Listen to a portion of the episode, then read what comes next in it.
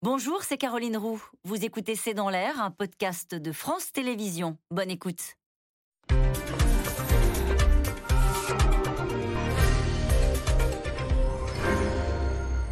Bonsoir, soyez les bienvenus dans C'est dans l'air et au revoir, au revoir, président. Vous vous souvenez peut-être de cette publicité où un salarié faisait irruption en caleçon dans une réunion de travail pour annoncer sa démission après avoir gagné à la loterie. Alors nous n'en sommes pas tous là.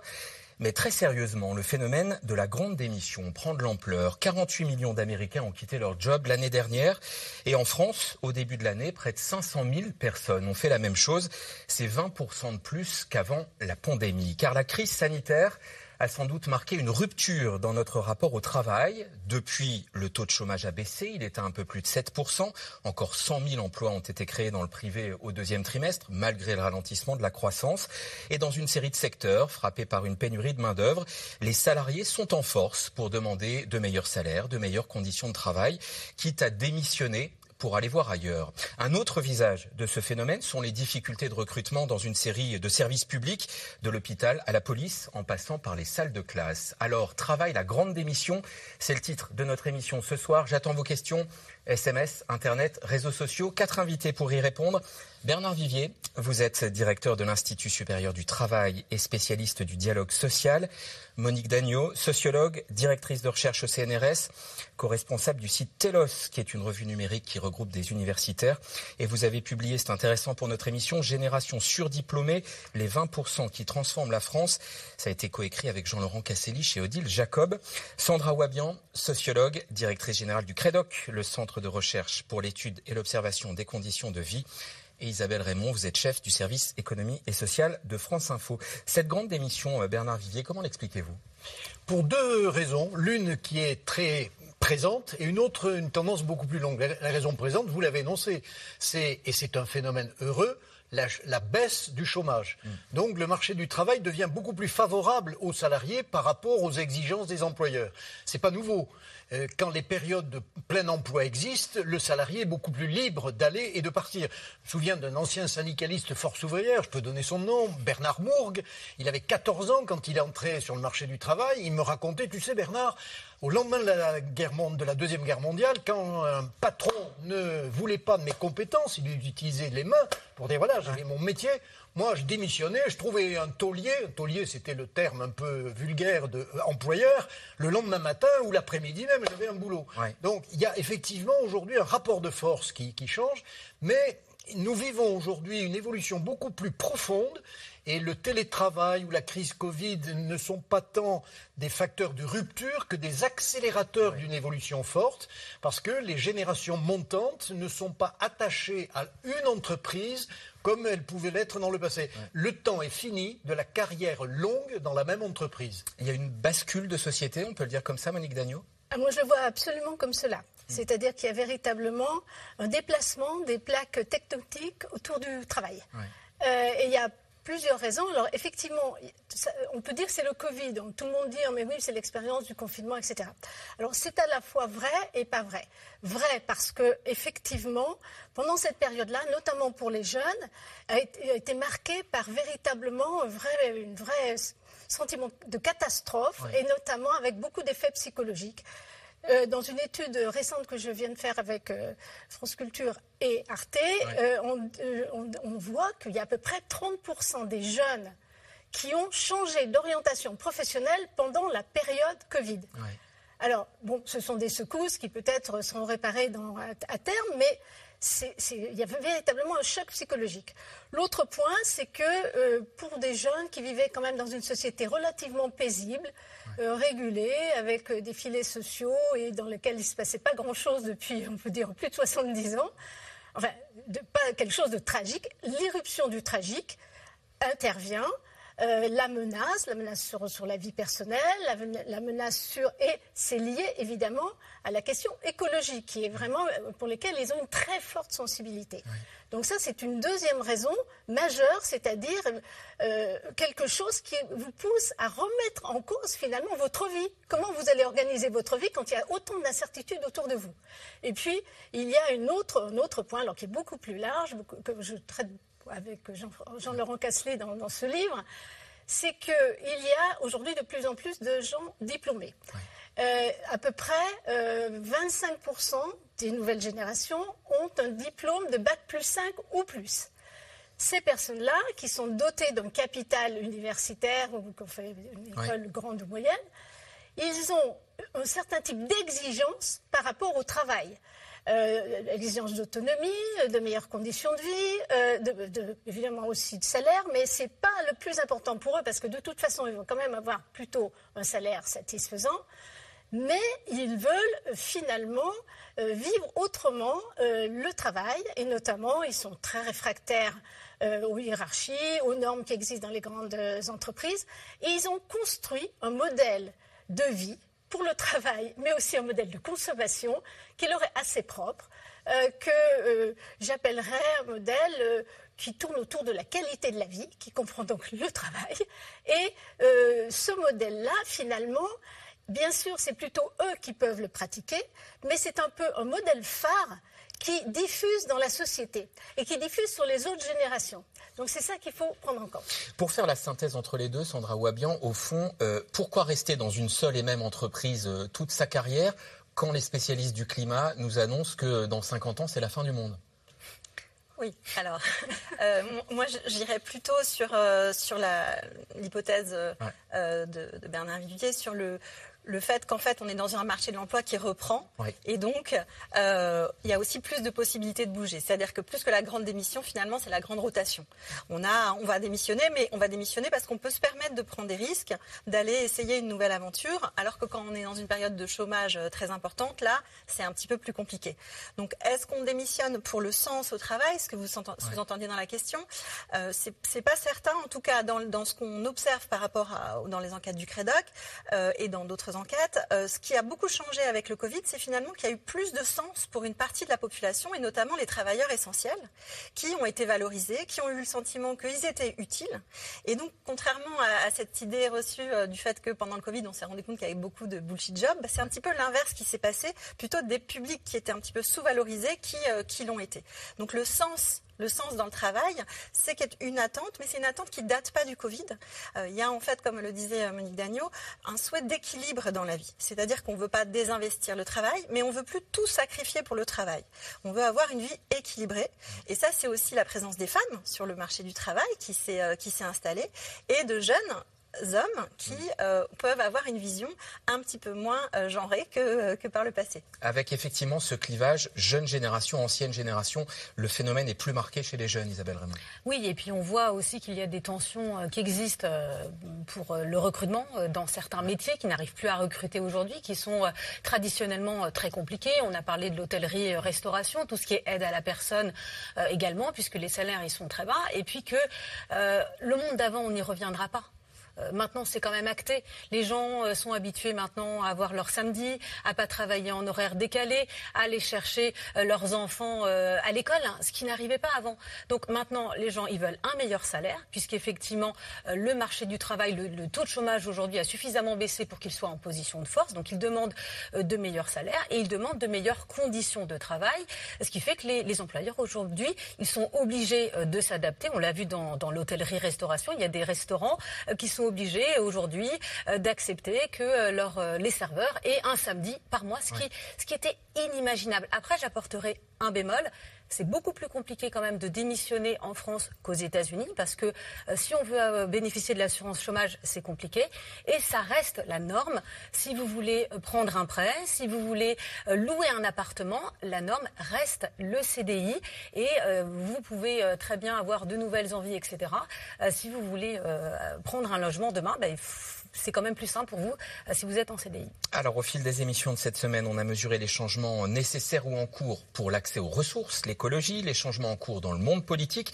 Est-ce qu'il faut donc ajouter à cela une révolution dans le monde du travail? Éléments de réponse en chiffres et en histoire avec Marion Gauthier, Marion Devauchel et Adrien Guillotot. C'est l'histoire d'une libération. Tu vas pouvoir être équipé. Après cinq ans passés à la SNCF, Félix a claqué la porte, troqué son CDI et ses avantages contre l'intermittence du spectacle. Aujourd'hui, il gère l'organisation d'un festival médiéval. parfois on passe à côté du plus important, ce qui est de, vivre, quoi. Se faire plaisir, euh, faire un truc qu'on aime, en fait, tout simplement. Quand on se lève le matin, si c'est une tare, c'est pas, c'est pas bon, tout simplement. Sécurité ou pas sécurité, quoi. Lui croit en l'avenir. Dans ce décor d'autrefois, l'ancien cheminot enchaîne pourtant les contrats courts pas la carrière toute tracée dont rêvaient ses parents. On fait comme ça, allez à toutes. Mais un choix courageux pour son meilleur ami. Judy Kael est comédien sur la tournée. Il avait fait un choix de vie, on va dire, du coup plus, euh, euh, plus normal, si je puis dire. Moi, je m'y attendais pas. J'en rêvais je rêvais de, de, faire ça avec, euh, avec lui, bien sûr. Mais je m'attendais pas qu'un jour il m'appelle pour m'annoncer ça. Intermittent, ça, ça, a quand même son, son, avantage. Ça sert quand même. Euh, en fait, ça nous, ça nous remet euh, tous les ans, ça nous remet en question, ça nous pousse à faire de nouveaux projets, ça nous pousse à faire de nouvelles choses. Et au final, on, on s'installe pas dans un train-train où on s'endort pas, quoi. On n'a pas le temps de s'endormir. La stabilité, ce n'est plus une priorité pour de nombreux jeunes en France. 42% des moins de 35 ans pensent à quitter leur CDI selon une récente étude. Peut-être les prémices d'une grande démission. The Big Quit, le nom donné à ces départs en cascade aux États-Unis. Près de 47 millions d'Américains ont lâché leur emploi en 2021, parfois avec humour ou fracas. Des images partagées sur les réseaux sociaux. Today was my last day in corporate and I'm leaving the building. Never to return. Une déferlante après les confinements. Les secteurs de la santé ou de la restauration, en première ligne pendant la crise du Covid-19, sont les plus désertés. La lutte se concentre sur les salaires, comme dans ce McDonald's de Pennsylvanie. En septembre dernier, les employés demandent une augmentation horaire d'un dollar, refus du directeur, lettre de démission collective. Cher Robin, nous partons tous parce que nous ne sommes pas assez payés. On vous souhaite bien du courage pour trouver des salariés qui acceptent de travailler pour 9 dollars 25 dollars. D'autres employeurs sont prêts à nous payer plus. Ils comprennent que nous avons des factures à payer. Ils nous proposent plus de responsabilités, de salaires et d'avantages. Et vous avez fermé le restaurant? Ouais. Oui, on a fermé le restaurant et on a mis un mot disant qu'on partait.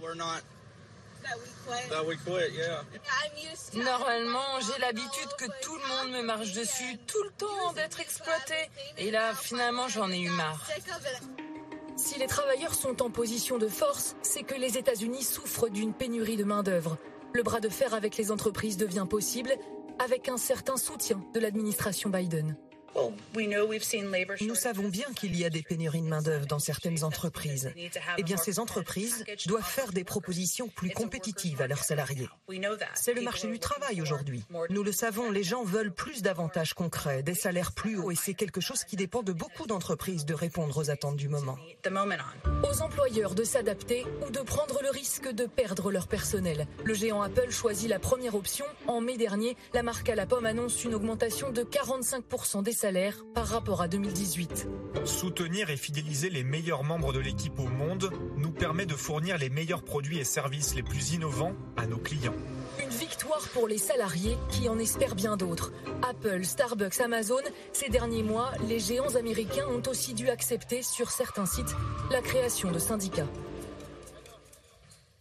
Je voudrais revenir sur le, personnage du début du reportage, Sandra Wabian. Alors, Isabelle Raymond nous disait, oui, le CDI reste la norme pour avoir euh, un loyer, enfin voilà, dans toute une série de secteurs. Là, on a quelqu'un qui doit inspirer la sociologue que vous êtes, qui était carrière à la SNCF, qui laisse tout tomber pour euh, un emploi qui lui semble plus porteur de sens.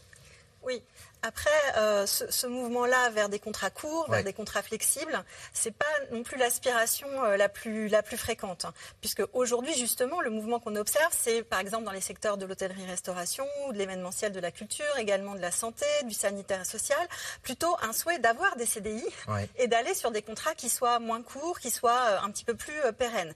Donc effectivement, ça, ça, arrive et heureusement qu'il y a un petit peu de liberté dans, dans les choix de, de, de métiers en France. Mais on va dire que globalement, le mouvement chez les jeunes, c'est plutôt quand même d'être sur ces contrats courts, d'être dans une situation flexible. Alors, Certains l'apprécient, et notamment avec la question du télétravail. Mais le télétravail, on peut être en télétravail et en CDI. C'est-à-dire qu'on a à la fois, d'une certaine manière, le beurre et l'argent du beurre, la sécurité et la flexibilité. Donc euh, là, on est sur un, sur un cas de figure qui n'est pas le, cas majoritaire. Maintenant, c'est vrai que la question du sens au travail, elle est présente, elle n'est pas nouvelle, et notamment par rapport aux questions écologiques, euh, qui sont vraiment très dominantes chez, euh, chez les plus jeunes.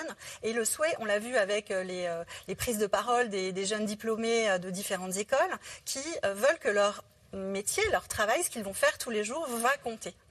Qu'ils comptent, pardon. Euh, est-ce que malgré tout, le critère numéro un, c'est le salaire Bernard Villiers, pour rester ou pour bouger, pour changer d'entreprise? Pas forcément. Pas forcément, bien évidemment, la question du salaire est une question importante, mais dans ce vaste mouvement, le salaire n'est pas la seule raison. D'abord, prenons bien garde aux, mots utilisés. Nous ne vivons pas une démission par rapport au travail, nous vivons une démission par rapport aux emplois actuels. Le sens du travail reste toujours fort, la valeur travail est toujours très forte dans toutes les couches du monde du travail. C'est la façon d'exercer ce travail, de lui donner une orientation, une finalité qui compte. Ce n'est pas le travail qui est remis en cause, c'est la façon de le, de le vivre et de l'organiser. Mais il y a besoin effectivement d'équilibrer la vie privée et la vie professionnelle. C'est un enjeu très important pour les entreprises si elles veulent garder aussi les compétences. C'est la possibilité d'apprendre, de continuer à apprendre.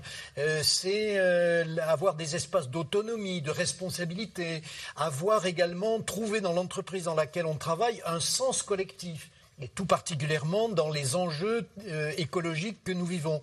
Donc quand un jeune salarié se trouve par rapport à un employeur, il a, lui, des exigences, le, futur salarié. Le temps n'est plus où le DRH, le directeur des ressources humaines, disait qu'est-ce que vous pouvez apporter à l'entreprise? Aujourd'hui, il est fréquent qu'un futur salarié dise l'entreprise, que peut-elle m'apporter? Euh, Si vous ne me répondez pas de façon satisfaisante, je m'en vais ailleurs. Euh, pour aller un peu plus loin sur le sens du travail, est-ce que ça veut dire que la notion, comment dire, d'œuvre collective d'une entreprise, c'est-à-dire euh, sans aller jusqu'au paternalisme, mais on est dans une entreprise, on fabrique, je ne sais pas moi, des chaussures, et on travaille tous chacun à son niveau pour cette fabrication de chaussures. Cette idée-là n'existe plus ou moins? Elle est menacée, y compris par le travail à distance, télétravail ou autre. Une entreprise, c'est par définition un collectif en action. Il y a une dimension socialisante dans le travail. On travaille pour soi, on travaille avec d'autres, c'est très important. On travaille aussi pour réaliser quelque chose. C'est une création collective, le travail. C'est très profond, ce sens-là. Donc, euh, on a besoin de se, de se relier à d'autres pour travailler et créer. Et la notion de mérite, vous insistez là-dessus, Monique Dagneau, qu'on a peut-être découverte aussi à l'occasion du Covid. Dans notre société, euh, le mérite, c'est souvent associé à l'idée du mérite scolaire. Donc, euh, vous réussissez bien à l'école, euh, vous, vous, aurez les, vous vous placez à 18 ans ou à 25 ans en fonction du niveau de diplôme que vous avez obtenu. Et donc, ce que le, la, la, période Covid a beaucoup transformé, c'est le regard sur le mérite. C'est-à-dire, traditionnellement, le mérite, c'est ceux qui réussissent sur le plan scolaire et qui occupent des positions d'encadrement, des positions intellectuelles, etc. En fait, on s'est aperçu que ces personnes-là, euh, l'encadrement est resté ils sont restés pour une grande partie chez eux, ils ont pu faire du télétravail, avoir des conference schools, des conditions de vie euh, plutôt euh, correctes, disons, confortables, alors que tout un ensemble d'autres métiers faisaient assurer la marche de la société. Et donc, après cette expérience, et, des métiers moins bien payés, mais qui se sont exposés, qui se sont déplacés et qui ont permis que la société traverse ce cap. Donc du coup, je pense qu'aujourd'hui, et c'est vraiment lié pour le coup à la question du Covid, le moment Covid, c'est euh, le mérite est remis en question de la société. Qui est méritant? Qui est-ce qui apporte à la société les moyens pour elle de continuer d'exister, de prospérer, de se développer? Euh, autre phénomène euh, lié au Covid, les auto-entrepreneurs. Il y a, voilà, dans, dans, les créations d'emplois de ces derniers mois, il y a beaucoup d'auto-entreprises qui se sont créées. Au fond, des gens qui se sont aperçus qu'on pouvait créer sa boîte relativement facilement avec ce statut d'auto-entrepreneur, Isabelle Oui, alors moi, je suis, allée de, je suis allée dans une entreprise il n'y a pas très très longtemps euh, dans les Vosges, où la chef d'entreprise, puisque c'était une femme, pour recruter, puisqu'elle se trouvait entre Colmar et Mulhouse, a mis en place la semaine de 4 jours. Alors la semaine de, de 4 jours, c'est pas on travaille euh, moins euh, longtemps, mais on travaille sur moins de jours, donc 4 jours au lieu de 5. Et euh, en interrogeant les différents salariés qui s'étaient mis à la semaine de 4 jours, donc il y en a qui évidemment disaient bah, je suis très content parce que je fais du bricolage, je fais du jardinage, je vais chercher mes enfants ou je prends mes rendez-vous médicaux.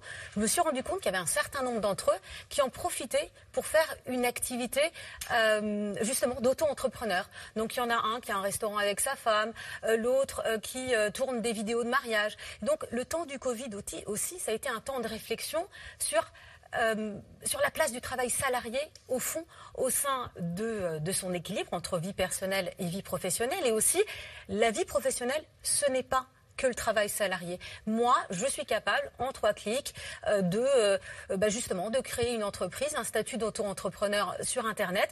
Et, en fait, je me rends compte que j'ai des compétences que je n'utilise pas dans mon travail salarié et je vais mettre à profit euh, justement la semaine de quatre jours, par exemple, pour pouvoir développer ces compétences pour moi-même. Question téléspectateur de Guy en Belgique. Dans ce contexte, où trouver ceux qui accepteront d'assurer des tâches pénibles, peu attrayantes et répétitives? Sandra Wabian. Eh ben, on peut les trouver si effectivement on leur propose des conditions de vie, euh, des conditions de travail un petit peu plus attractives. Ça, c'est une question de marché, de pouvoir de marché. Donc, euh, un salaire un peu meilleur, de la formation aussi, des perspectives de carrière. Euh, un, des secteurs dans lequel il y a le plus de difficultés de recrutement, c'est l'hôtellerie-restauration. Et il y a beaucoup d'auto-entrepreneurs dont on parle qui ont monté leur restaurant, qui ont monté leur petite structure, mais ils ne sont pas du tout formés en fait au management. Euh, c'est pas c'est pas une critique, hein, c'est normal. Chacun chacun fait comme il peut. Mais il y a un enjeu finalement à accompagner ces, ces chefs d'entreprise pour qu'ils aient euh, aussi le souhait de, faire grandir leurs salariés parce que l'enjeu c'est pas seulement recruter les salariés mais c'est les fidéliser qui mmh. restent dans le temps. Or depuis un certain temps il y avait l'habitude d'une certaine manière de travailler avec un pool de salariés. On avait des contrats courts donc on avait à la fois la flexibilité du côté des entreprises et en même temps on profitait d'un certain nombre de compétences puisqu'on repiochait dans le même, euh, le même groupe de salariés qui revenaient régulièrement. Toujours euh, par exemple dans, dans l'hôtellerie-restauration mais aussi dans le sanitaire et social où quand les gens sont malades on va aller chercher des, des salariés qui vont rester très peu de temps. Aujourd'hui, du coup, si, ce monsieur veut, veut, recruter sur des métiers qui sont pénibles, qui sont difficiles, il faut que ce soit reconnu, il faut qu'il y ait des contrats qui soient plus sécurisants et avec des meilleurs salaires. Et, Sandra Wabian euh, mettait en avant la question de la formation. On a un système de formation, euh, à la fois formation professionnelle et je dirais interne aux grandes entreprises, à la mesure de cette envie de changer de poste et de changer de carrière au fil des années alors oui, pour les grandes entreprises. Par exemple, dans les métiers de bouche, la grande distribution, Carrefour, Auchan, euh, on crée des écoles de bouchers, de boulangers. Pourquoi? Parce que le système éducatif global n'apporte pas cette compétence. Mais l'essentiel du travail, il est fait dans les branches et les centres de formation, d'apprentissage euh, euh, invitent euh, les, salariés et les entreprises à mutualiser l'action. Et ça, c'est quelque chose de très important. On le voit, l'essor de l'apprentissage, qui n'est pas un simple phénomène passager. Oui, nous avons aujourd'hui des capacités du monde du travail, avec des structures d'ailleurs gérées par les employeurs et les représentants du personnel, les syndicats, à mettre en place des dispositifs qui ne soient pas uniquement des dispositifs d'ajustement des compétences à un moment donné. Il faut effectivement que ces personnes puissent rebondir quand la technicité, l'emploi a, pu changer. Mm. Mais c'est quelque chose de très porteur. Les autres pays européens y sont dans ce monde-là. Euh, il y a un visage peut-être un peu moins heureux, je ne sais pas comment le formuler, mais euh, on a des difficultés de recrutement dans une série de services publics, dans la police, dans l'éducation, c'est très fort, euh, dans la, magistrature d'une certaine, manière. La, notion de grande démission et d'exigence vis-à-vis du travail, ça pose aussi la question du fonctionnement d'une série de services publics. Tout à fait, d'autant plus que habituellement les services publics sont très organisés pour euh, ils ont des systèmes de formation, qui des écoles qui amènent à certains emplois et c'est vrai que dans ces grands changements autour du travail, il y a euh, le service public finalement ne fait pas si, tellement rêver. On a vu tout à l'heure cet employé de la, SNCF qui avait une sécurité sans doute forte et, sans doute même des, possibilités de progression parce que les grandes entreprises font attention à ça et qui a voulu euh, véritablement changer. Alors, il y a d'autres aspects qu'on n'a pas cités encore. Ce que demandent euh, beaucoup de gens, les jeunes en particulier, les jeunes diplômés encore plus, c'est de l'autonomie dans le travail. C'est-à-dire ne pas subir une hiérarchie, ne pas être euh, noyé dans des process qui vous font perdre un temps fou. Ils ont véritablement envie d'avoir un travail dans lequel à la fois ils sont reconnus, on les écoute et ils ont une capacité d'agir beaucoup plus qu'auparavant. Ça, c'est la première chose.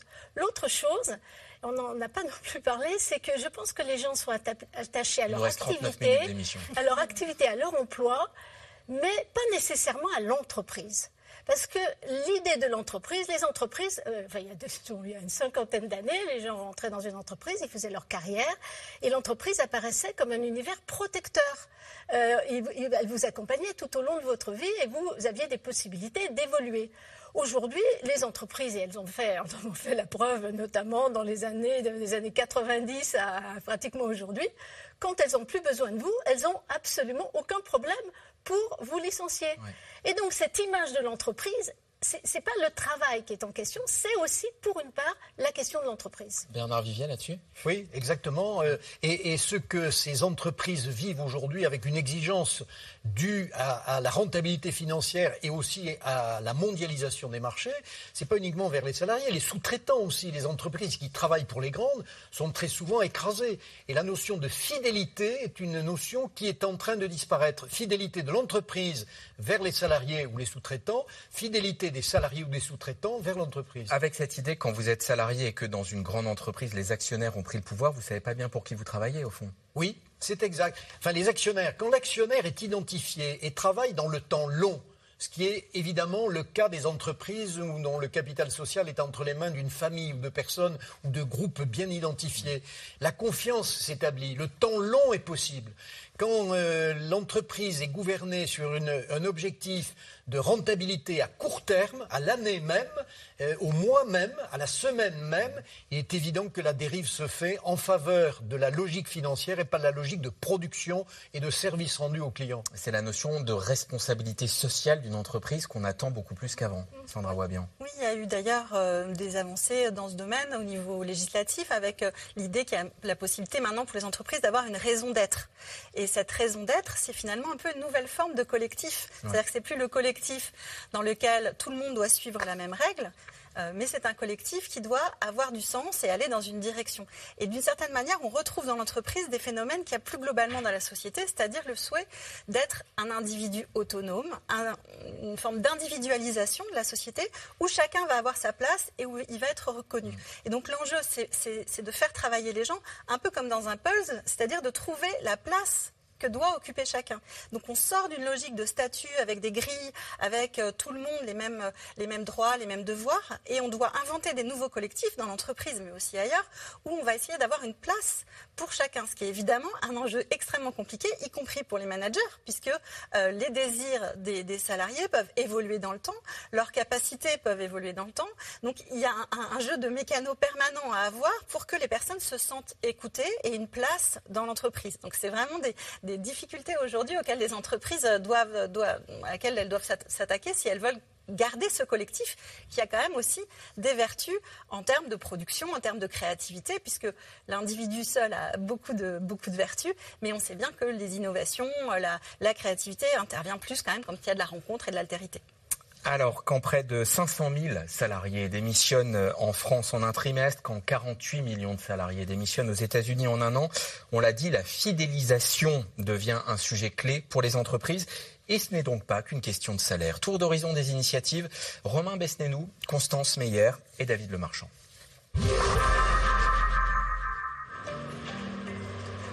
Nous ne sommes ni un dimanche, ni un jour férié, mais bien un vendredi matin. Et pourtant, les locaux de cette entreprise de 260 salariés sont totalement vides. Il y a peu de monde, effectivement.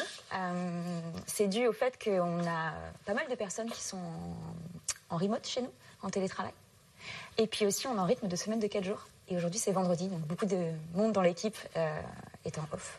Cette start-up spécialisée dans les annonces d'emploi en ligne a un maître mot, la flexibilité. On a une, politique euh, de télétravail euh, qui est avancée, euh, dans laquelle on investit.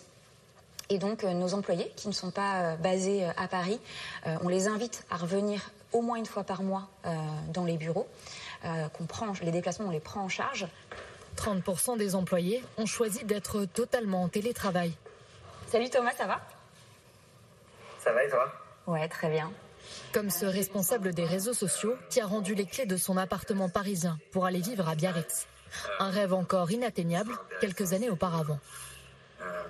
Oui, j'ai toujours trouvé ça un petit peu dommage de me dire, bah, moi, à titre personnel, je ne me projette pas vraiment à Paris, mais pour des raisons euh, pro, je vais être obligé d'y rester euh, longtemps. Et puis, euh, à un moment, j'ai un petit peu senti le vent tourner, j'ai senti que certaines entreprises commençaient à accepter que les salariés voilà, puissent, puissent garder leur emploi à Paris, travailler ailleurs. Donc moi, je suis parti assez tôt, je suis parti en 2017, donc ça fait 5 ans que je suis à Biarritz. Aujourd'hui, il y a même des candidats qui sont complètement fermés à des entreprises qui ne proposent pas de télétravail.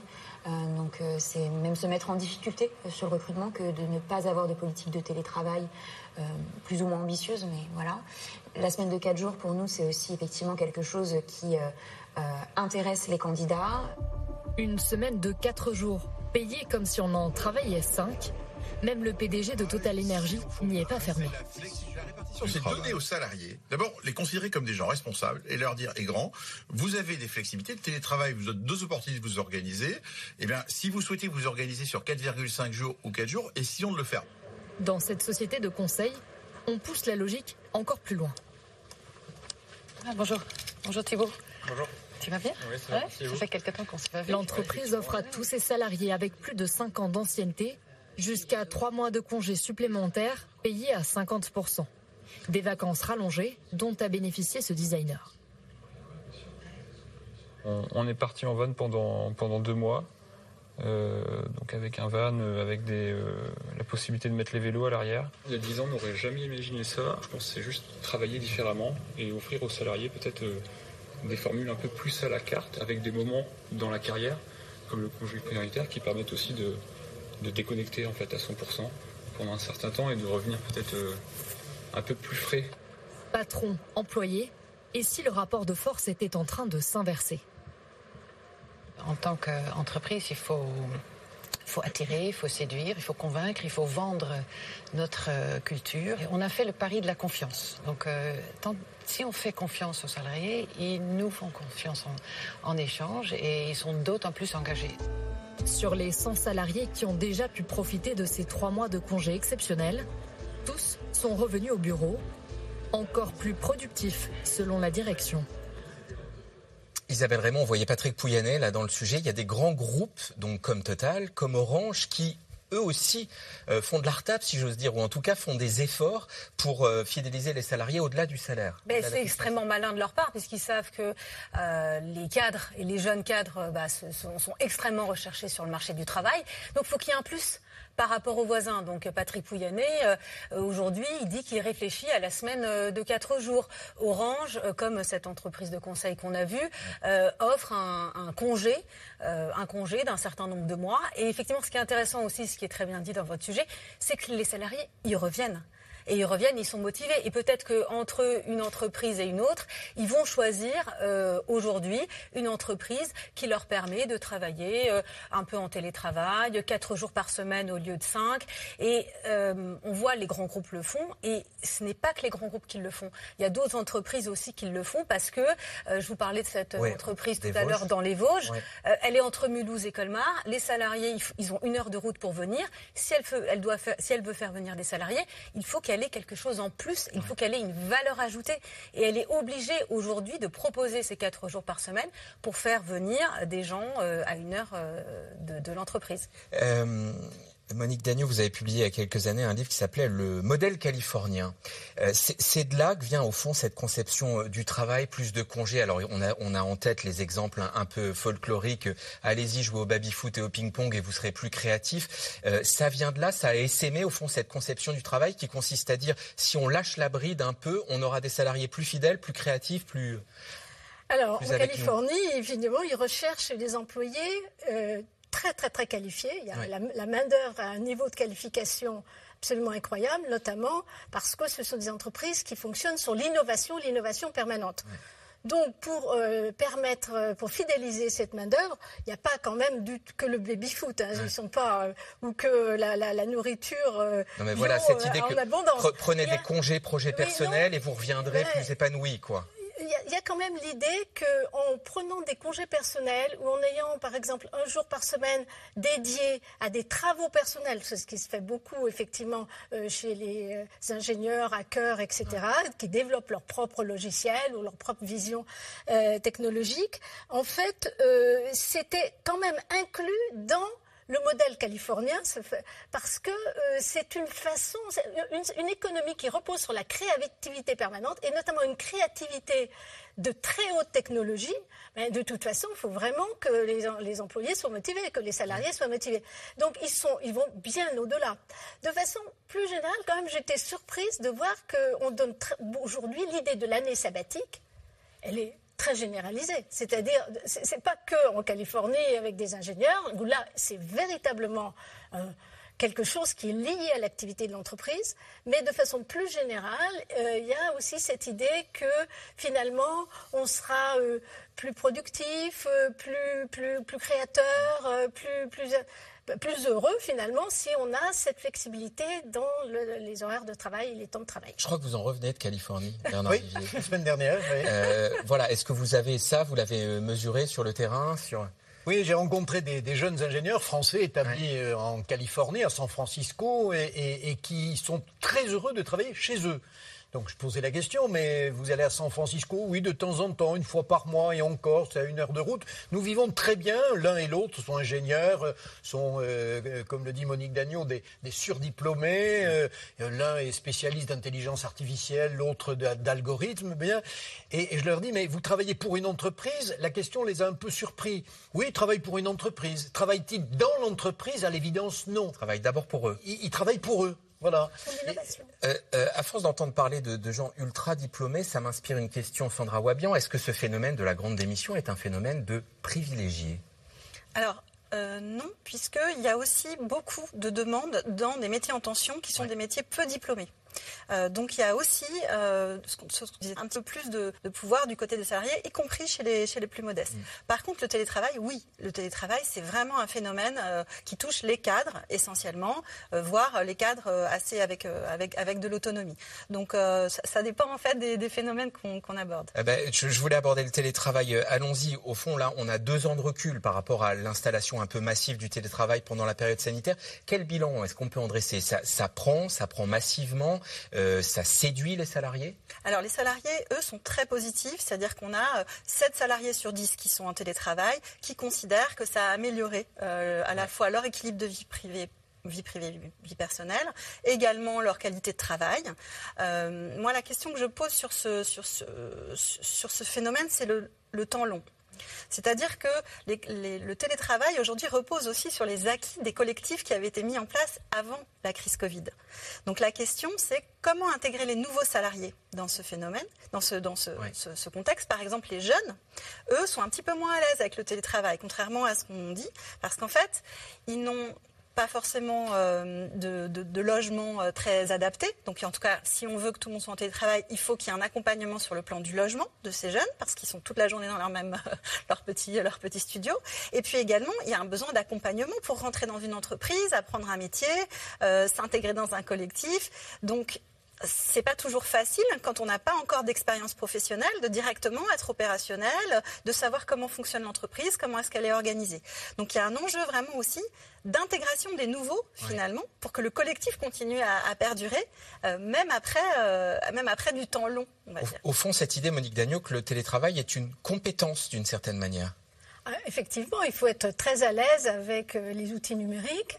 Et le télétravail est plutôt réservé euh, à une partie de la population, mais euh, plus diplômés, plus du côté des cadres et des intellectuels. Mais il y a même des gens qui ne font que du télétravail. On le disait pour la Californie, mais il y a un, métier, enfin pas un métier, mais une activité qui s'appelle Digital Nomads, euh, où vous pouvez exercer, travailler pour une grande entreprise comme Google ou Indeed, et vous êtes complètement éloigné. Vous êtes dans un lieu, un cadre de vie merveilleux à Majorque ou au Mexique et vous, vous, vous assurez, vous délivrez tous les jours un travail pour une grande entreprise. Donc ça, c'est l'extrême. Mais le télétravail, c'est vrai aussi que pour des jeunes recrues, les nouveaux, euh, ils ont besoin effectivement d'être accoutumés à euh, l'entreprise, l'image de l'entreprise, la culture de l'entreprise, mais surtout aussi parce que aussi dans ces entreprises, et notamment pour les diplômés, il y a une vie je dirais, hors travail qui est assez intense. Il y a beaucoup de, pas de fêtes, mais disons de pots, de, euh, de soirées. Euh, la socialisation aussi, je, dirais, des trentenaires dans les grandes entreprises, elle passe aussi par euh, la présence, mais une présence qui n'est pas que de travail. Bernard Vivier, on a beaucoup parlé des jeunes plus exigeants vis-à-vis -vis de leur entreprise et du travail. Question de Patricia dans les Bouches du Rhône. Les baby boomers partent à la retraite, les patrons vont-ils les regretter? D'abord, un patron ne doit pas regretter de voir des générations euh, se succéder les unes après les autres. Par contre, les patrons d'aujourd'hui ne doivent plus gérer leur, euh, euh, les, générations X, Y, Z ou autres lettres de l'alphabet comme ils ont géré les baby-boomers. Les baby-boomers, ils étaient fidèles à l'entreprise, ils faisaient tout leur métier, toute leur vie professionnelle au même métier, sur le même lieu, dans la même entreprise. C'est fini. Hein, Donc ils vont les regretter. Non, pas forcément, parce que l'entreprise est, par définition un lieu d'adaptation permanent. C'est fabuleux une entreprise, ça s'adapte en permanence. C'est très élastique. et là où l'entreprise fléchit, faiblit, craque, c'est quand précisément elle est restée sur des modèles anciens. Et le métier de euh, gérer les relations humaines ou les ressources humaines, comme on dit, c'est un métier hautement sensible aujourd'hui. La qualité n'est pas toujours là d'ailleurs. Hein. Euh, Isabelle Raymond, on a commencé le premier point euh, au début de cette émission par dire que ce phénomène était lié à la baisse du chômage. Mhm. alors, est-ce que cette baisse du chômage est liée au départ à la retraite des baby boomers? Et est-ce que, est-ce que ça va durer? On voit que là, la croissance est en train de ralentir. moi, j'ai pu lire en préparant cette émission qu'aux États-Unis, en Grande-Bretagne, cette grande démission commence un petit peu à s'atténuer. Au fond, est-ce que le taux de chômage va remonter et du coup, l'équilibre euh, s'inverser à nouveau entre salariés et, patrons? Euh, Qu'est-ce qu'on sait en termes de conjoncture, en gros? En termes de conjoncture, on pense qu'on est en haut euh, de l'inflation. On pense que l'inflation, là, on a atteint des sommets, et donc que forcément, du coup, les salariés seront moins vont moins demander de hausse de salaire, en tout cas qu'elles seront moins légitimes, qu'on ne va pas rentrer dans cette boucle, euh, dans cette boucle hausse des prix, euh, hausse des salaires. Donc là-dessus, on pense que ça va un petit peu se calmer. Après, euh, ce qui est vrai, c'est qu'il y a quand même des métiers sous tension, que ça touche. on a vu les profs de maths. Vous avez plus de profs de maths. Vous pouvez plus recruter dans les hôpitaux, dans les crèches. Aujourd'hui, on se demande si on va recruter des personnes qui n'ont pas les compétences nécessaires. Donc ces tensions-là, elles vont continuer à exister. Elles vont continuer à exister dans des métiers qui sont majeurs, dans des secteurs qui sont très importants, et, ça, et, du coup, le phénomène va continuer à exister. Et, au fond, est-ce qu'on est à un creux de chômage ou est-ce qu'on peut toucher le plein emploi, puisque c'est l'objectif qu'a fixé Emmanuel Macron. Est-ce que c'est un objectif atteignable dans ce qui est, dans ce qui sont désormais nos conditions économiques. Alors, ce que l'on appelle le plein emploi, c'est pas zéro, c'est ça, c'est l'ordre de 5%. Nous sommes aujourd'hui à 7,3. Il n'est pas impossible d'envisager d'arriver vers 5%. Attention, sous quelle moyen, sous quelle contrainte, avec quels moyens. Parce que là, vous avez des écoles qui sont euh, euh, très différentes pour atteindre cet objectif des 5%. Ne boudons pas notre plaisir. Aujourd'hui, avec 7,3, on est à un niveau de chômage qui redevient très acceptable. Mm. Attention, chaque cas de chômeur est un cas toujours douloureux et difficile. Donc aucun cas de chômeur est acceptable. Mais le chiffre en macroéconomie est là, il est plutôt encourageant. Euh, est-ce qu'il y a, est-ce que vous faites les uns les autres un lien entre euh, cette euh, nouvelle façon de, travailler et un modèle de consommation qui est appelé à changer? Est-ce que tout ça est le même mouvement? Je ne sais pas, Sandra Wabian, Monique Dagneau? Monique Dagneau, oui. Ah, il y a un nouveau modèle de consommation dont j'ai parlé tout à l'heure, c'est-à-dire une façon de, de, vivre, notamment un modèle de consommation qui est très urbain, euh, les, très diplômés, une grande partie, hein, notamment avant qu'ils aient des enfants, euh, privilégient euh, la vie urbaine, les déplacements. Ils n'ont pas de voiture, par exemple, donc ça c'est une chose très importante. Alors qu'on parle de la voiture, on a l'impression que la voiture a disparu, pas du tout. 80% des gens ont besoin de leur voiture pour aller travailler, mais pas justement pour des gens qui vivent ce mode de vie urbain. Une vision assez romantique finalement de la vie où il y a de la consommation culturelle, une flexibilité du travail. On consomme, on consomme bio, on consomme Enfin, il y, a, des modèles de consommation qui sont liés à cette évolution du travail, et notamment ces modèles de consommation, ils sont poussés me semble-t-il, enfin ce qu'on a vu aussi avec Jean Laurent, par les, super diplômés. parce qu'ils ont plus de temps et parce qu'ils sont très innovateurs dans leur mode de vie.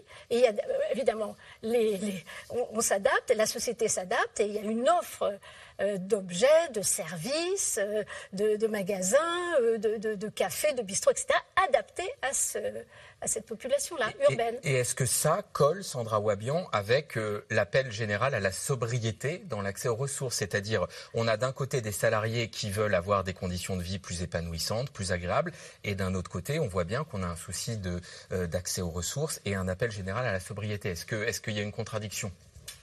Ça colle pas toujours. Voilà. Euh, ça, colle quand on est vraiment euh, dans un, modèle où les gens vont d'une certaine manière s'engager. C'est-à-dire si on est toujours sur cette population de surdiplômés, il peut y avoir des choix de euh, effectivement moins prendre l'avion, de orienter sa consommation, moins manger de, de viande, etc. Mais c'est quand même euh, des possibilités pour des gens qui ont, du choix, c'est-à-dire qui ont des marges de manœuvre. Donc, on l'a vu avec euh, le, mouvement des Gilets jaunes, il y a toute une partie de la population pour qui la, sobriété, c'est une contrainte, en fait, parce qu'ils euh, n'ont pas accès à des infrastructures de transport, parce que, consommer reste un plaisir, reste aussi un moyen d'avoir une forme de statut social, avoir sa maison dans laquelle on peut recevoir des amis, c'est un moyen aussi de dire, bah, finalement, j'ai un peu réussi dans ma vie. donc, donc la, sobriété, il va falloir qu'elle euh, qu'elle se traduise aussi dans les imaginaires, dans, les, dans, les, dans, les, dans les choix de société vers où on a envie d'aller, et individuellement, parce que pendant très longtemps, on a quand même vendu plutôt à la population l'idée que consommer rendait heureux. Mmh. Et ça, ça, a duré quand même pendant un certain nombre d'années. On a encore un certain nombre de publicités euh, qui, qui, nous abreuvent. Donc euh, on ne sort pas comme ça de ces imaginaires en, en, cinq minutes. Il y a un vrai travail aussi de, de la part des politiques publiques, des entreprises, pour créer des nouveaux modèles. C'est-à-dire aussi ne pas forcément vendre des objets euh, qu'on va euh, tous les uns les autres accumuler, mais essayer de vendre du service avec tout, tout ce qui est euh, l'économie de la fonctionnalité, etc. Donc ça demande un grand changement. Les individus seuls, c'est un peu compliqué. les entreprises ont quand même bien conscience aujourd'hui qu'il faut faire attention à qu'il n'y ait pas trop d'inégalités entre l'école blanc et l'école bleue. L'école blanc, ils sont dans leur résidence secondaire, ils sont en télétravail, ils ne viennent plus travailler. Et l'école bleue, ceux qui nourrissent la population, les caissières de supermarchés, etc., elles sont là tous les jours, elles prennent le métro, leur voiture pour aller travailler. Et donc, c'est pour ça qu'il y a quand même une réflexion globale sur l'organisation du travail. Euh, les chefs d'entreprise sont quand même revenus euh, du euh, tout télétravail aussi pour cette raison, pour ne pas créer trop d'inégalités entre les uns et les autres. Alors on a parlé du secteur de l'hôtellerie-restauration, il est parmi ceux qui peinent le plus à recruter et qui regardent la main-d'œuvre étrangère. Et cela révèle bien des angles morts de notre système. Mathieu Lignot, Apolline Guillerault, Malik et Benoît Thébault. Dans cette brasserie parisienne, on sert jusqu'à 600 couverts par jour. Alors la main-d'œuvre doit suivre. 50 employés, des recrutements réguliers et parfois des surprises avec les nouveaux salariés. On les embauche, on fait un contrat de travail sur la base des papiers reçus. Et, euh, et puis quelques temps plus tard, ça peut être rapide ou ça peut être plus long, on s'aperçoit que l'identité du salarié euh, est différente de l'individu qui vient effectivement travailler. Mais quand vous vous rendez compte que le salarié est un clandestin, il est souvent trop tard. Parce que ce salarié a fait ses preuves, ce salarié est compétent. C'est ce qu'il s'est passé quand Stéphane Malchaud a recruté Samba Mara. Il arrivait du Mali. Le tabouret, tu le laisses. Le seau, tu l'enlèves. Euh, les bidons, tu les laisses. Dans le domaine de la restauration, déjà, il y a un manque de meudeux. De vous, le vous savez mieux que moi. Donc souvent, euh, les patrons aussi n'ont pas tellement le choix de composer souvent avec nous. Je me dis. Mais ce n'est pas aussi tout le monde qui est prêt à régulariser un employé qui était sans papier. Car Sambamara a pu compter sur son patron pour se battre et l'aider dans les démarches de régularisation. Aujourd'hui, c'est gagné avec un CDI à la clé. Ça fait quelques années maintenant qu'il est là et euh, on a une relation de travail euh, qui est formidable, qui est motivante, qui est gratifiante. Il y a beaucoup d'humanité euh, dans ces histoires. Des mosaïques de cette brasserie au carrelage de ce chantier. Et ici aussi un ouvrier étranger, Ibrahim Abari, 21 ans et carleur. On a posé, hier euh, les plaintes. Aujourd'hui, on, on fait les uns. Il vient d'avoir sa carte de séjour en janvier dernier. Un soulagement après plus de deux ans de procédure, deux ans sans travailler. Ah, ça m'a fait plaisir quand même de, trouver le travail parce que ça m'a permis de, déjà d'être occupé et puis d'avoir mon loyer et tout. Et puis passer mon permis aussi. Le bâtiment est un secteur en tension. Sur le chantier d'Ibrahima Bari, son collègue plombier a du mal à trouver de jeunes employés. C'est vrai que c'est de plus en plus compliqué de trouver des jeunes motivés euh, en France. Et c'est vrai que la manœuvre étrangère a l'air beaucoup plus euh, intéressante. Les conditions de travail, quoi, qui sont pas forcément euh, les meilleures dans le bâtiment. Donc les jeunes maintenant, ils voient directement les bureaux ou alors la facilité, quoi. Avant d'être en situation irrégulière, Ibrahima Bari a pourtant bénéficié de l'aide de l'État. Arrivé de Guinée à 15 ans, il est accompagné et hébergé. Ses études sont financées. Il choisit un CAP carleur et très vite, il fait la fierté de son employeur. Là, vous avez une pièce que j'avais réalisée, le concours du meilleur apprenti de France. Il est allé jusqu'au bout et bon, il a eu la médaille d'argent, ben, c'est très bien. Mais à 18 ans, c'est terminé. Pour la préfecture, il doit quitter la France. Son employeur se mobilise, l'affaire est médiatisée et il est enfin régularisé. Pour Véronique et Cobichon, l'État aurait pourtant tout à gagner à faciliter ses démarches. Un jeune euh, sans papier dans le bâtiment, il peut tout à fait travailler. Mais il va travailler pour euh, des sociétés euh, où il n'y aura pas de contrat de travail, où tout se passe sous le manteau. Et, et c'est pas du tout ça, nous, qu'on veut, justement. On, veut, on défend, on défend que ce soit régulier. Et et la seule solution pour que ce soit régulier, c'est en acceptant le cas par cas et d'étudier leur dossier. Certains patrons veulent que la France s'inspire de l'Espagne ou de l'Allemagne. Ces deux pays vont régulariser massivement des travailleurs sans papier dans les prochains mois. On a des éléments de réponse dans ce reportage. Bernard Vivier, dans les secteurs en tension, nous demande ce téléspectateur, les, les patrons recrutent-ils des sans-papiers? Alors la réponse est oui et les secteurs qui ont été présentés, l'hôtellerie, restauration ou le bâtiment, c'est évident.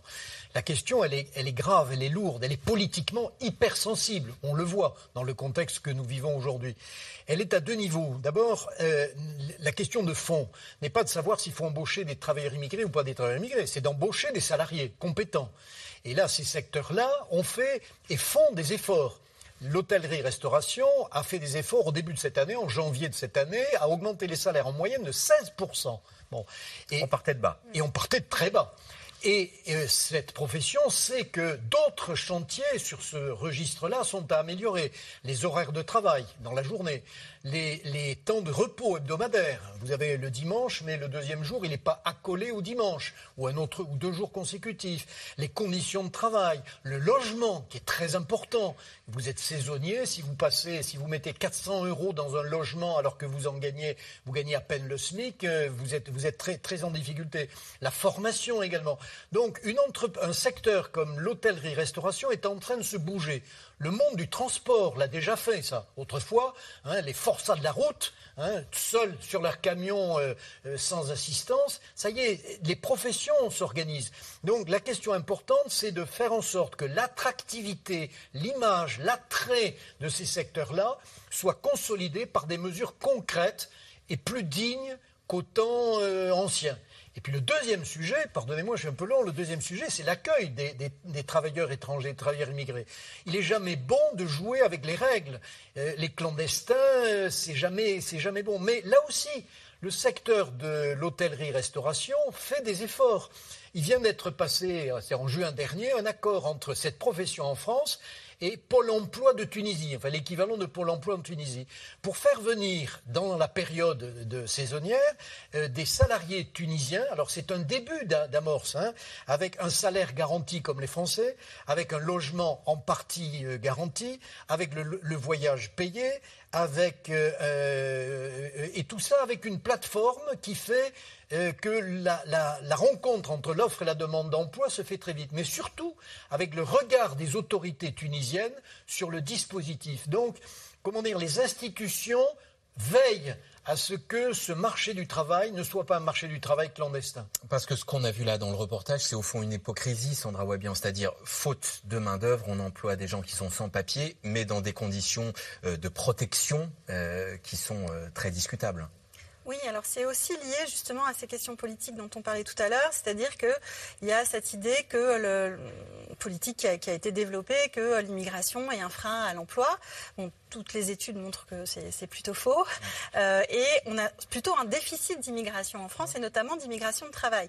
Donc on a beaucoup moins d'immigration en France qu'aux euh, États-Unis, qu'en Allemagne, qu'au Canada, euh, dans de très nombreux pays. Là, vous parliez de, l'Espagne. Et donc, bah, d'une certaine manière, on, continue à, avoir recours à des immigrés, mais on va le faire en le faisant de, manière non déclarée.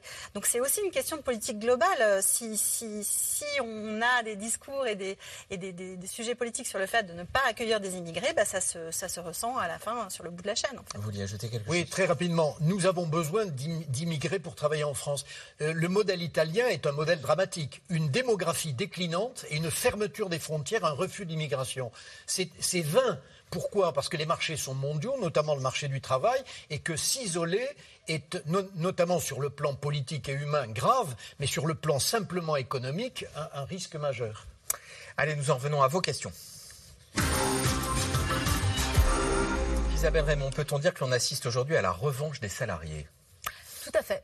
Euh, on peut dire qu'on assiste à cette revanche pour deux raisons. Euh, donc, la première, c'est qu'on est à un chômage qui est extrêmement bas, avec un taux de chômage autour de 7%. Donc, déjà, il y a des revendications salariales. Et aujourd'hui, euh, il y a des métiers en tension, avec des besoins de recrutement. Et donc, il faut qu'il y ait quelque chose en plus, que le chef d'entreprise ait un petit plus par rapport aux voisins. Et donc, ça peut être notamment dans l'organisation du travail, le télétravail, la semaine de quatre jours, par exemple. Euh, les travailleurs parisiens démissionnent-ils plus que les autres? Alors vous n'avez pas forcément la réponse, mais au fond, est-ce que cette notion de grande démission se décline euh, au plan régional, au plan euh, des secteurs? Est-ce qu'il y a des secteurs plus affectés, des régions plus affectées? Monique Dagneau ce qui est clair, c'est qu'il y a quand même une partie des salariés importante qui n'a pas les moyens de vivre dans les grandes villes. Donc, et ça, c'est la première chose. Mais l'autre chose aussi, c'est cette, recherche d'une qualité de la vie, euh, de, euh, de commerce de proximité, de services de proximité dans un cadre plus apaisant qu'une grande ville où il faut se bagarrer tout le temps. Et donc, vous avez aussi une transformation finalement euh, au niveau des territoires. la recherche des villes moyennes, la recherche des, grandes villes métropolitaines, mais qui ne soient pas Paris, c'est très clairement visible et pour tous les salariés d'ailleurs, y compris ceux qui sont les fameux très diplômés qui a priori sont adaptés et adorent vivre dans les centres urbains. Donc il y a cette dimension-là qui, est sûre, qui, une redistribution finalement des individus au niveau du territoire pour des raisons d'emploi et de qualité de la vie. Euh, j'ai vu passer avant de prendre celle de Patrick une autre question, puis elle a disparu. Pourquoi tant de gens ne trouvent-ils plus de sens à leur travail? Est-ce que on a des éléments de réponse à ça, Sandra Wabian? Est-ce que on voit ça dans les enquêtes d'opinion? Est-ce que c'est un phénomène qu'on voit monter la perte de sens au travail? Dirais qu'on est dans une société qui se sophistique en fait. Euh, on, parle beaucoup des questions de pouvoir d'achat, mais globalement, le confort a plutôt progressé sur longue période. On vit dans des logements plus grands, on voyage un petit peu davantage, euh, on mange mieux que par la le tendance longue, c'est une amélioration de la qualité de vie. Voilà. Alors après, il y a, en fait, les exigences sont plus importantes. C'est-à-dire que aujourd'hui, il suffit plus de manger de la viande, il faut manger de la viande de bonne qualité. Euh, il y a eu toute une période dans les années 70 où en fait, euh, personne se questionnait sur qu'est-ce qu'il y avait dans les dans, dans, les supermarchés, qu'est-ce qu'on avait dans son assiette. Aujourd'hui, en fait, le, le fait qu'on se pose des questions sur le sens travail, c'est aussi le signe du fait qu'on est sorti un petit peu euh, euh, de, de, l'ornière. Et d'ailleurs, les pays euh, les plus pauvres, eux, ou les personnes qui sont dans des bas salaires et qui sont peu diplômées, ont beaucoup moins le luxe en fait de se poser ces, questions de sens au travail.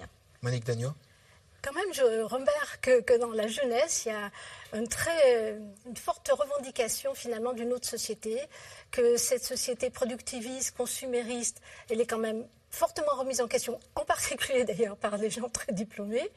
Et que donc la, question du sens par rapport à l'écologie, par rapport au modèle de société productiviste euh, que l'on connaît et qui s'est développé, et elle est euh, finalement remise en question par une, une, partie de la population et plutôt des jeunes. Et vraiment, je, l'affirme parce que j'ai vu tellement de données là-dessus que je pense que les politiques devraient s'interroger. Et, Sandra Wabian faisait, référence à, ces étudiants d'AgroParisTech qui ont prononcé un, un discours euh, sur ce thème au moment de la remise de diplôme. Patrick Réloir, on vit pour profiter de bons moments, pas pour enrichir des patrons ou des fonds de pension. Retraité, je regrette mes efforts de jadis, nous dit Patrick une lecture de sa vie. J'espère que ce, retraité euh, qui s'exprime de façon très claire ne regrette pas d'avoir vécu sa vie au travail. Parce que, à la différence d'un chômeur qui vit gravement la situation qu'il a, euh, un travailleur, quel que soit son statut, qu'il soit un patron, un artisan, un salarié, euh, a la satisfaction de vivre dignement. Le travail fournit de la dignité. Et c'est quelque chose de très important. Il suffit d'en parler à un chômeur. Euh, qui, ne demande qu'une chose, c'est d'avoir évidemment un job, un salaire, mais c'est aussi d'exister socialement et d'exister à ses propres yeux. C'est mm. très important. Euh, une question me vient. On a, euh, a été adopté cette semaine à l'Assemblée la possibilité de racheter des RTT, ce qui au fond est au, cœur de notre sujet, c'est-à-dire un peu plus de salaire ou un peu plus de temps libre. Dans les entreprises, quand on négocie sur ce thème-là, Bernard Vivier, ça se passe comment? Quelqu'un qui est au forfait jour, à qui on dit racheter salaire ou euh, du salaire ou du temps libre Alors là, chaud, chaud le débat. Il sera peine de l'Assemblée nationale que nous l'installons assez dans l'air. Hein. Et c'est en soi un Une émission d'actualité. Voilà. Euh, le, temps de travail diminue d'année en année. Euh, c'est un avantage d'avoir du temps à soi. maintenant, le débat, c'est effectivement, est-ce qu'aujourd'hui, le débat, il est là, est-ce qu'on peut travailler toujours un peu plus pour gagner un peu plus? C'est le fameux Travailler, plus. pour gagner plus. Euh, c'est le paiement des heures supplémentaires. Vous savez, le, temps de travail aujourd'hui, en moyenne, effectivement, il est l'ordre de 39 heures par semaine. L'heure légale est de 35 heures. Donc entre 35 et 39, qu'est-ce que c'est? C'est une question d'argent, de calcul, de paiement des heures supplémentaires. Et l'heure maximale de travail au-dessus de duquel on ne peut pas travailler dans une semaine, c'est 48 heures. Bon. Donc tout ça, ce sont des questions de, de régulation, de curseur. Euh, le débat aujourd'hui, il est très politisé. Euh, dans les faits, les entreprises continuent à faire travailler les salariés à peu près 39 heures par semaine. Euh, Isabelle Raymond, question Nour. ceux qui démissionnent, que vont-ils faire après? Chercher ailleurs, être au chômage, se reconvertir? C'est voilà, on a parlé de grandes démissions. C'est pas des gens qui, partent pour aller sur je ne sais quelle île déserte. Qu'est-ce qui se passe derrière ils vont, ils vont, chercher un meilleur salaire, ils vont rester dans leur domaine ou ils vont faire complètement autre chose. On a vu tout à l'heure euh, quelqu'un qui devenait intermittent du spectacle. Juste pour répondre sur la question des RTT, il faut savoir que les salariés ne demandent pas euh, à travailler plus et à que leur, euh, leur euh, RTT soit racheté. On a un débat politique qui est finalement parasité par le temps de travail, 35 heures, 39 heures, travailler moins, travailler plus. Et en fait, le débat, et notamment la question primordiale des jeunes, c'est le sens au travail et c'est comment j'organise ma vie personnelle et ma vie professionnelle. Ils sont pas du tout là-dedans. C'est un débat, pardon, mais qui est quasiment éculé aujourd'hui. Monique Je suis complètement d'accord avec cela parce que ce n'est pas uniquement euh, l'idée d'avoir une meilleure qualité de vie, de pouvoir avoir euh, des loisirs euh, qui vous permettent de vous développer, d'apprendre plein de choses, etc. C'est qu'aujourd'hui, les gens consacrent, les jeunes notamment, beaucoup de temps à leurs enfants. C'est-à-dire qu'il y a aussi une nouvelle donne, c'est la question de l'éducation des enfants et l'investissement très très fort que la, mère, mais aussi le père mettent là-dedans. Et donc, euh, en tout cas pour une certaine catégorie d'âge, entre, je dirais, 30 et 45 ans, sûrement qu'ils ne rachèteront pas leur RTT parce que le temps qu'ils ont euh, de loisirs, c'est beaucoup un temps consacré à l'éducation. Et l'éducation est très centrale, notamment dans ces milieux. Euh, j'insiste sur la question de, de, tout à l'heure parce que pour ne pas passer de mauvais messages, quand on parle de grandes démissions, c'est pas des gens qui se disent on va vivre de quelconque subside public, c'est des gens qui cherchent euh, pay them more pour reprendre l'expression de Joe Biden, qui cherchent de meilleurs salaires, de meilleures conditions de vie, mais qui, qui vont trouver dans une autre entreprise, dans un autre cadre professionnel. C'est pas des gens qui. Ce sont des gens qui vont changer d'emploi. Voilà. Ils démissionnent, mais ensuite ils reprennent un emploi. Contrairement aux États-Unis où il y a un retrait du marché du travail. Ça s'explique aussi parce qu'aux États-Unis il n'y a pas de salaire minimum.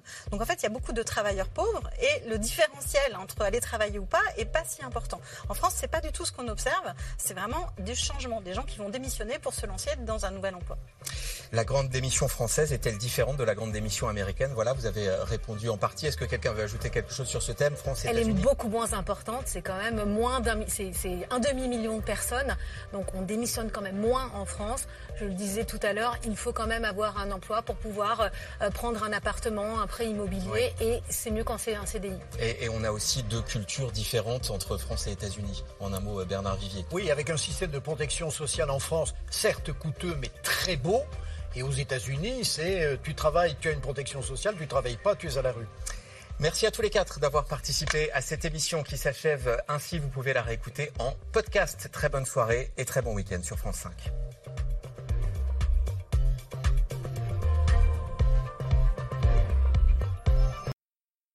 C'était C'est dans l'air, un podcast de France Télévisions. Alors s'il vous a plu, n'hésitez pas à vous abonner. Vous pouvez également retrouver les replays de C'est dans l'air en vidéo sur France.tv.